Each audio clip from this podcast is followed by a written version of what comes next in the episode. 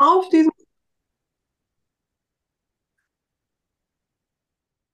Ladies and gentlemen, please take your seats.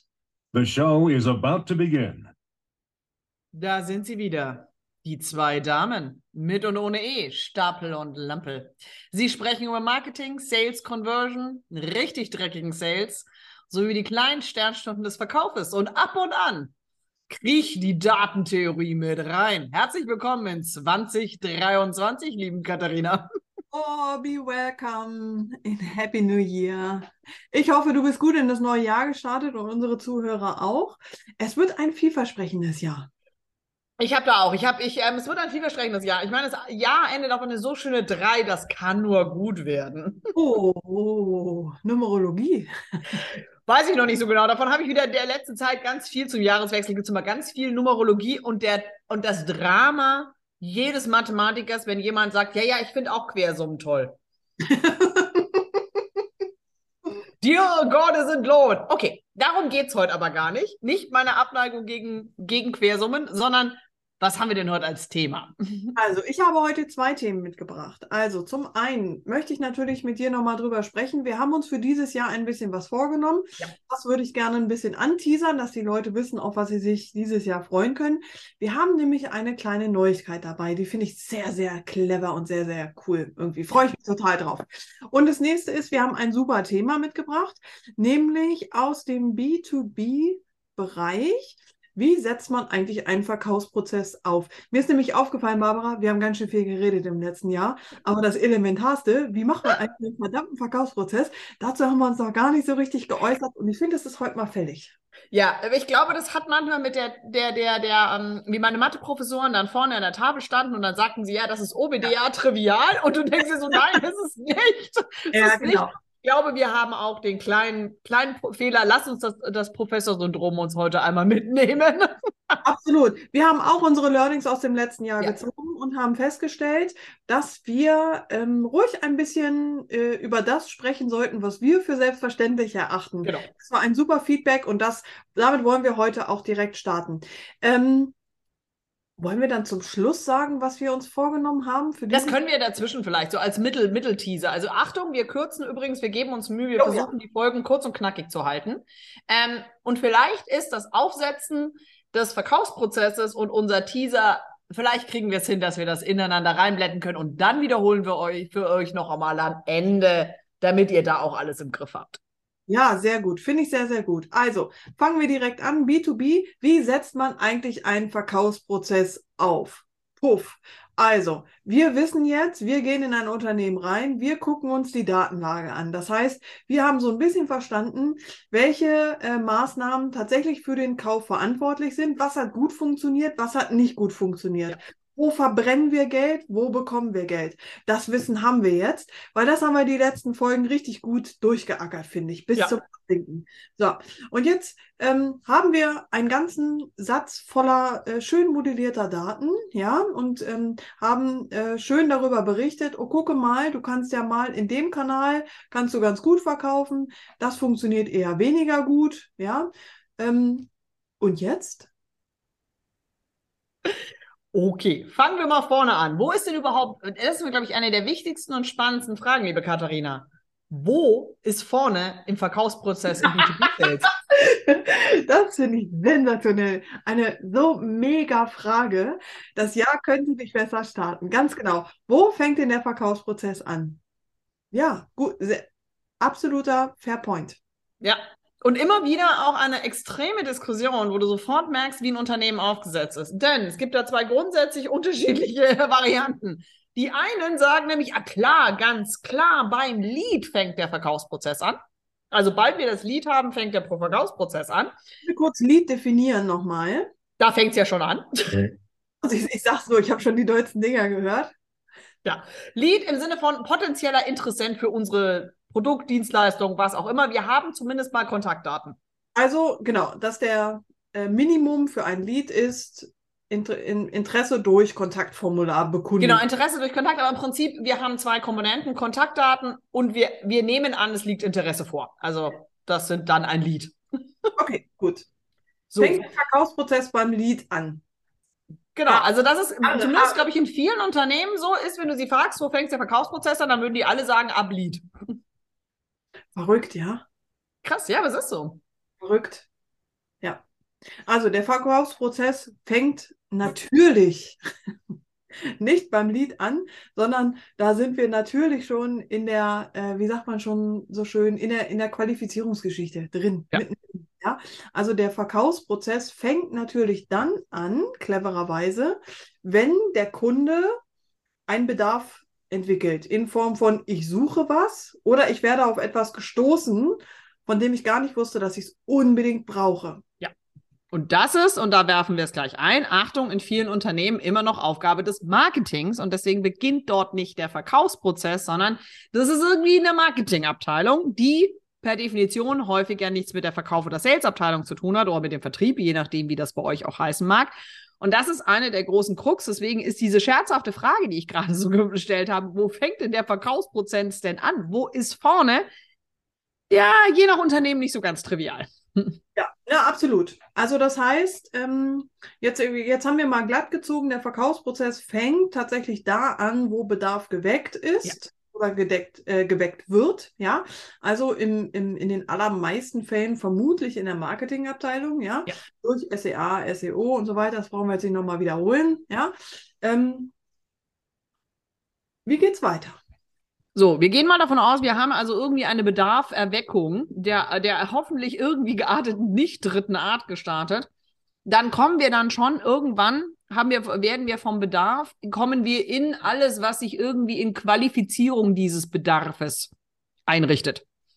Und Ja. zwar sicherlich, ähm, wenn wir den Verkaufsprozess uns sauber angucken, auf sowas wie Bedarf genau bezogen auf das Produkt, aber auch, und das finde ich immer eine der unterschätzten Kom äh, Komponenten, die Urgency. Also Ja. wie dringend hat mein Kunde es dann eigentlich, dass ich sein Problem auch fixe? Also wie dringend ist der Bedarf des Kunden? Häufig fällt das gerne mal hinten runter. Du, ich kann dir noch ein bisschen was sagen. Ich habe mir den Vortrag, ähm, ich, wo war der? In Denver, Las Vegas, ich weiß gar nicht, die Traffic and Conversion, ja, Hm. die im letzten Jahr stattgefunden hat. Da hat der Ryan Dice eine sehr, sehr, Ja. sehr gute ähm, Keynote gehalten und man kann alles über ihn sagen, aber er ist ein Vollblut-Marketer. Ja. Ja, äh, und der hat, und wie wir wissen, ist es ja der Verfechter des Funnels, ja? Ja. Also gib erst ein, ein kleines Stück, bau das dann weiter auf. Und der sagte nur so, ähm, die Urgency ist das, was tatsächlich der, der, also das Ding für jetzt, Ja. für dieses und für die kommenden Jahre sein wird. Ja. Und zwar, und da, da habe ich so gedacht, krass, er sagte so, frag den Kunden, also stell ihm Qualifizierungsfragen direkt, ja? Also um zu wissen, wo steht der Kunde. Und ich habe so gedacht, so, äh, krass, ja, aber das, was für uns selbstverständlich ist, weil das Sales ist, Ja. hat das Marketing ja gar nicht auf dem Schirm. Und ich freue mich total, dass die Traffic und Conversion ähm, in, in, im letzten Jahr da so einen Fortschritt mitgemacht hat und Mhm. dass es solche Leute im Marketing Ryan Dice tatsächlich auch gibt. Mhm. Ja, auch sehr datengetrieben, muss man ja sagen, auch handeln. Genau. Ach, guck mal, wir müssten eine Frage stellen. Ja, und das ist eigentlich das Interessante, ist ja, ähm, auch wenn du den Verkaufsprozess anguckst, und ich meine, jetzt sind wir in 2023 und jetzt wird bestimmt wieder viel im Sales versucht rumzufixen, was wir eigentlich im Marketing lösen müssen. Ähm, und da sind wir eben genau dem, wenn ich diese Zweiteilung noch habe des Verkaufsprozesses, dass der erst beim Lead anfängt und damit ja dann quasi in meisten Fällen im B2B-Bereich sind wir, wenn das Lead da ist, in irgendeiner Art und Weise zurück zu den Kontaktdaten, ja meistens nicht in einem voll digitalen Verkaufsprozess, sondern irgendjemand nimmt häufig noch den Telefonhörer in die Hand, Außendienst oder sonst was. Und jetzt bin ich in einer Ressourcenplanung in 2023 unter einem ganz anderen Kostendruck und habe dann da so theoretisch, sagen wir mal, es läuft bei euch gut und ihr habt da tausend Leads vor der Nase liegen, die alle irgendwie gleich gut ausschauen. Dann ist die Urgency der Kunde natürlich, der jetzt irgendwie am schnellsten kauft, eigentlich mein höchstes Merkmal der Priorisierung. Wenn ich jetzt aber gucke, dass ich im Aufsetzen meines Verkaufsprozesses das jetzt mit dem Telefonhörer an der Hand rausfinde, dann habe ich genau das Problem, warum viele B2B-Verkaufsprozesse so schlecht sind und so viel Optimierungspotenzial haben, weil das natürlich nicht der beste Einsatz der Ressource ist. Und deswegen ist es so wichtig, klar zu wissen, okay, der Verkaufsprozess das, ähm, im B2B-Sales fängt auch viel, viel früher an. Nämlich insbesondere, wie gesagt, Urgency is the one key thing. Der Kunde, der schnell kauft, ist schnell closed, bringt schnell Umsatz, ist meistens auch ein sehr glücklicher Kunde. Also unter vielen Aspekten ist das ein super Kriterium ähm, und macht eben auch diesen völlig unterschätzten Einsatz ähm, der Ressourcenplanung im B2B-Verkaufsprozess natürlich entscheidend. Ja, absolut. Ähm, also, wir fangen jetzt kommen wir nochmal an einen wichtigen Punkt. Wie setzt man einen Verkaufsprozess auf? Ist nicht ganz korrekt die Frage, äh, man muss auch beantworten, wer. Ja. Das müssen wir jetzt an der Stelle machen, weil jetzt wird nämlich deutlich, okay, der Verkaufsprozess an sich, so wie wir ihn verstehen und so wie er natürlich ja. auch Sinn macht, äh, ist es eine, eine äh, Schnittmenge aus Sales und Marketing. Ja. Aber in Zeiten von Budgethoheiten, äh, Themenhoheiten, Fürstentümern und so weiter, wer definiert den Verkaufsprozess? Also in einer optimalen Welt sitzt das Marketing mit dem Vertriebs an einem Tisch oder es hat ähm, auch noch irgendwie eine Chefin oder eine Chefin oben drüber, die die Finger auf beiden drauf hat. Das wäre schön. Ähm, meistens muss man zugegebenermaßen, wird irgendein Fürstentum ähm, es entscheiden, dann aber hoffentlich bitte lieber die Vertriebsseite als die Marketingseite. Denn je tiefer wir natürlich in den Verkaufsprozess reinkommen, umso verkaufslastiger und saleslastiger werden wir natürlich. Das heißt, die Touchpoints und das Nachfassen und sonst was ist meistens etwas, was nicht unbedingt in der, in der Marketinghoheit dann im besten aufgefallen ist ähm, oder aufgehängt ist. Aber jetzt kommen wir ja dann auch, und wenn wir uns den Verkaufsprozess ja tiefer angucken, bekommt ja auf einmal Marketing ja trotz alledem meistens nochmal eine extreme Relevanz, dass die meisten auch, selbst die besten CMOs, mit denen ich schon zu tun hatte, häufig völlig unterschätzen.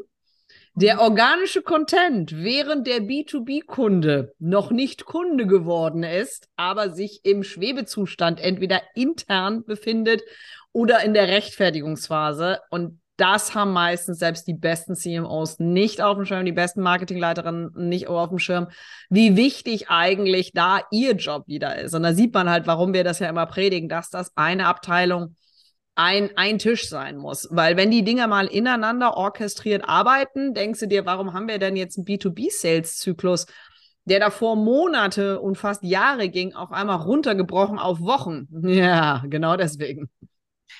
Und ich will an dieser Stelle nochmal sagen, also lustigerweise finden, findet zumindest ist es eine Wahrnehmung, vielleicht täusche ich mich da auch, aber die, ähm, die äh, Relevanz von Content zum Beispiel, ja, die äh, wirkt immer für den B2C-Bereich deutlich wichtiger, deutlich, aber das stimmt überhaupt nicht. Ja? Gar nicht, gar also, nicht. Das ist, ist das Content-Pflaster schlechthin, ja. weil wir einfach ein Entscheidungszyklus haben, der unfassbar lang ist und weil wir natürlich ganz andere Rechtfertigungszyklen haben, natürlich, weil es um andere Budgets geht. Also ja. Ja, da das ist immer noch einer der völlig unterschätzten, unterspielten, nicht gehebelten Bereiche, ist wirklich guter B2B-Content. Also da kann, da, da, da ist in Deutschland noch ganz viel Potenzial. Also wenn ihr jetzt dran zuhört und euch denkt so, okay, Verkaufsprozess fängt irgendwo Marketing an, Verkaufsprozent hast, dann am meistens was mit irgendwie Außendienst, Telefonhörer und sonst irgendwas zu tun. Aber da kommt, wie gesagt, nochmal, ich meine, wer B2B-Sales schon mal gemacht hat, weiß, wie lang die Zyklen sind. Und dann bist du so drauf angewiesen, dass du vielleicht irgendwie den perfekten Blogartikel hast, der oder das, das White Paper, das die next, letzten zehn nochmal über die, über die Schwelle schubst, das macht da einen riesen Unterschied. Oh, absolut. Und auch hier ist es nochmal wichtig, dass die, dass die Zusammenarbeit gut ist, weil gute Sales-Leute, und jetzt mal ganz platt gesprochen, wenn ich jetzt einen treibenden, äh, starken Handel habe, einen Offline-Handel über Jahre hinweg, dann glaub mal, dann kennt jeder Außendienst seine Pappenheimer. Die wissen ja. genau, wie die Entscheidungszyklen sind, welche Fragen sind, welche Zweifel sind. Das wissen die ganz genau. Also einfach mal Telefonhörer an die Hand oder zusammen an einen Tisch und einfach mal fragen, so welcher Content ist denn tatsächlich relevant abgesehen mal von Klickzahlen und Keywords, ja, sondern einfach mal an, an der Basis fragen. Also ich glaube, Ja, überrascht sein. Ja, und das ist, glaube ich, einer der Gründe, wenn wir in diesen Verkaufsprozess im B2B se- denken und jetzt diese Querverbindungen aufschlagen, dann kommen wir natürlich mit B2C, da, da, da kommen wir dann in der Folge 2 weiter ja übrigens auch noch drauf, warum wir mit nämlich solchen Klick auf einmal und Keywords gedehnt sind, natürlich auf der B2B-Content-Seite überhaupt nicht weit kommen, weil das da überhaupt gar keine Relevanz hat. Ja, also angenommen, ihr setzt ähm, in der Marketingabteilung einen Menschen hin, der euch den perfekten Blogartikel runterschreibt und der damit auf einmal zwei Deals closed mit einem Volumen von 15 Millionen, aber das Ding wurde genau 15 Mal geklickt. Was jetzt wichtiger, die 15 Klicks oder die 15 Millionen? Und das ist natürlich, Metriken in diesem Kontext sind ganz was anderes. Und deswegen ist dieser Prozess, ähm, und ich würde einfach nochmal euch einfach empfehlen, fangt doch nur mal mit Zettel und Stift an, nochmal aufzumalen, wie viele Stationen habt ihr und wie viele Schnittstellen oder Übergangsstellen habt ihr denn so? Wo müssen Daten weitergereicht werden? Wo kann was verstärkend wirken? Dann komme ich meistens schon mal drauf, dass mein Prozess vielleicht nicht unbedingt der Stein der Weisen ist, denn wo hört der Verkaufsprozess auf? Die nächste wichtige Frage, wo hört der Verkaufsprozess im B2B-Sales auf, Frau Stapel? Das finde ich übrigens sensationell lustig, weil in meiner Welt gar nicht. Richtig. Tatsächlich Also- gar nicht. Also der, nur weil der Kunde ein Produkt gekauft hat, heißt es ja nicht, also für die meisten ist es so, dann ist der Verkaufsprozess geendet beim Closing, aber das ist natürlich Bullshit. Also es äh, alleine der Schritt schon danach, Thema Onboarding, Auslieferung und so weiter und so fort, ist ein so unfassbar wichtiger Schritt.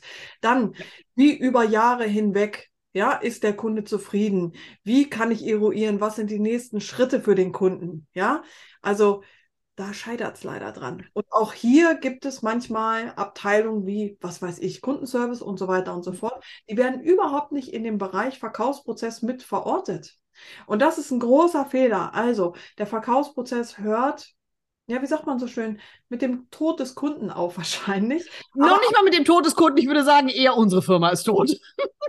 Also wenn der Kunde, ähm, selbst wenn der Kunde, sage ich mal, kündigt, heißt es nicht, dass der Kunde weg ist, im Sinne von, den kriegen wir nie wieder, sondern auch hier muss es natürlich Prozesse geben, dass man sagt, okay, natürlich kriegt er weiterhin von uns Nettigkeiten zugesandt oder äh, Informationen zugesandt. Und natürlich wollen wir ihn zurückgewinnen. Und natürlich kostet eine Rückgewinnung mehr als eine neue Kundenakquise, keine Frage. Ja, also, ähm, Aber, aber, der Punkt ist halt, am Ende des Tages hört der Verkaufsprozess eigentlich nur in zwei Fällen auf. Der Kunde stellt die Geschäftstätigkeit ein oder wir stellen die Geschäftstätigkeit ein.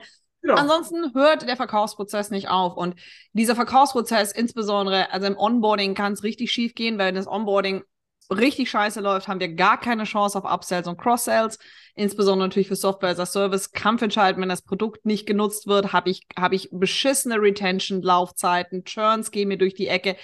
Aber das sind genau diese ganzen Sachen, die dann einfach so super wichtig sind, den Verkaufsprozess A, viel früher zu denken und als never-ending Story wirklich zu denken, im positivsten aller Fälle. Ähm, also für alle, die jetzt hier zuhören und sich mit dem Thema Funding auseinandersetzen, ähm, welche KPIs sind wohl momentan die? Wie sind ihre Retention und ihre Churns? Das ist wohl, glaube ich, die allererste Frage. Da hat man sie noch nicht vorgestellt. Dann ist Retention und Churn sicherlich die zwei Kennzahlen, die jedes Startup momentan tanzen muss. Äh, aber da merkt man einfach, wie auch diese Relevanz des Verkaufs, des Sales ähm, und des Verkaufsprozesses einfach eine ganz andere Bedeutung ähm, jetzt wieder bekommen hat. Ich möchte auch nochmal auf das Thema äh, B2B, wie setzt man einen Verkaufsprozess auf, nochmal auf das Thema Marke und Branding. Ja.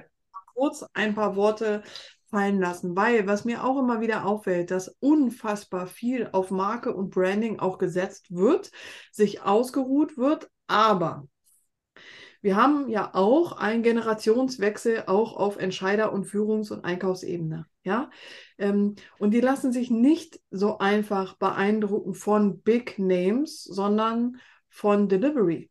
Ja, das heißt, hier muss man tatsächlich umdenken und dieses, dieses große Fund, was man mal in der Hand hatte, ey, ich bin ein mega Softwareunternehmen, ja, also wenn einer über irgendein CRM spricht, dann werden wir genannt. Nein, Nein. darauf würde ich mich nicht mehr ausruhen. Never. Nein. Denn auch da der Einwurf zur nächsten Folge schon, wenn B2C schon ein Problem hat, dass Brand nicht mehr genügend greift, um Kaufentscheidungen zu triggern. Und da sind wir übrigens hier bei der kleinen Werbespoiler-Einblendung. Oh, das Kaufentscheidungen. ist Warte, warte, Ich guck mal, ob ich was habe. Kaufentscheidungen. Yeah. Das war gut, ja. Das war gut. Was haben wir denn in Zukunft als Hintergrundinfo, Spoiler zum Thema Kaufentscheidungen, Frau Stapel? Also, wenn wir eins gut können, dann ist es tatsächlich mit Zahlen, Fakten, Daten und mit ein bisschen eigenem Gehirnschmalz etwas ähm, Kreatives, etwas Gutes und Konstruktives, Effektives zu schaffen. Und wir werden jeden Monat ein Reporting rausgeben, einen Kurzüberblick darüber, was in Zukunft, also denken wir mal zwei Monate weiter, das war so unser Zeitraum, über Ja. den wir gesprochen haben, äh, wichtig ist im Bereich Marketing und Sales für B2B, B2C und was haben wir noch? D2C. Ja, genau, D2C, genau. Die drei Sachen haben wir im Petto. Das heißt, wir gucken uns, wir machen einen, einen kleinen Glaskugelcheck, ja? Genau, wir machen einen kleinen Gaskugelcheck und haben für euch nicht nur Input zum Thema Sales Marketing und vielleicht so die ein oder andere Special-Themen, sondern insbesondere auch für den B2B-Bereich. Wie sehen unserer aktuellen Einschätzung nach die Einkaufs- und Entscheidungsprozesse aus? Und für den B2C- und D2C-Bereich, wie sieht das aktuelle Konsumentenverhalten aus? Damit ihr, Achtung, nicht unbedingt die Prozesse komplett anpassen müsst, sondern die taktischen Schlussfolgerungen, die daraus eventuell sich ergeben, ähm, die kleinen Spielereien, wenn die Prozesse mal stehen, sind es nämlich mehr die kleinen Spielereien, sodass dann eben pass passend für euch sitzt. Und den Report ähm, gibt es dann eben jetzt immer einmal im Monat als Blick circa auf die nächsten zwei Monate und ähm, hoffen, dass wir euch damit erfreuen können ähm, in unserem ganz persönlichen B2B-Verkaufsprozess. Sehr gut, sensationell. Ich habe, glaube ich, auch, warte mal. Einen kleinen Applaus. So, aber weiter geht's im Text. Also, wie setze ich einen B2B-Verkaufsprozess aus? Ich fasse nochmal zusammen.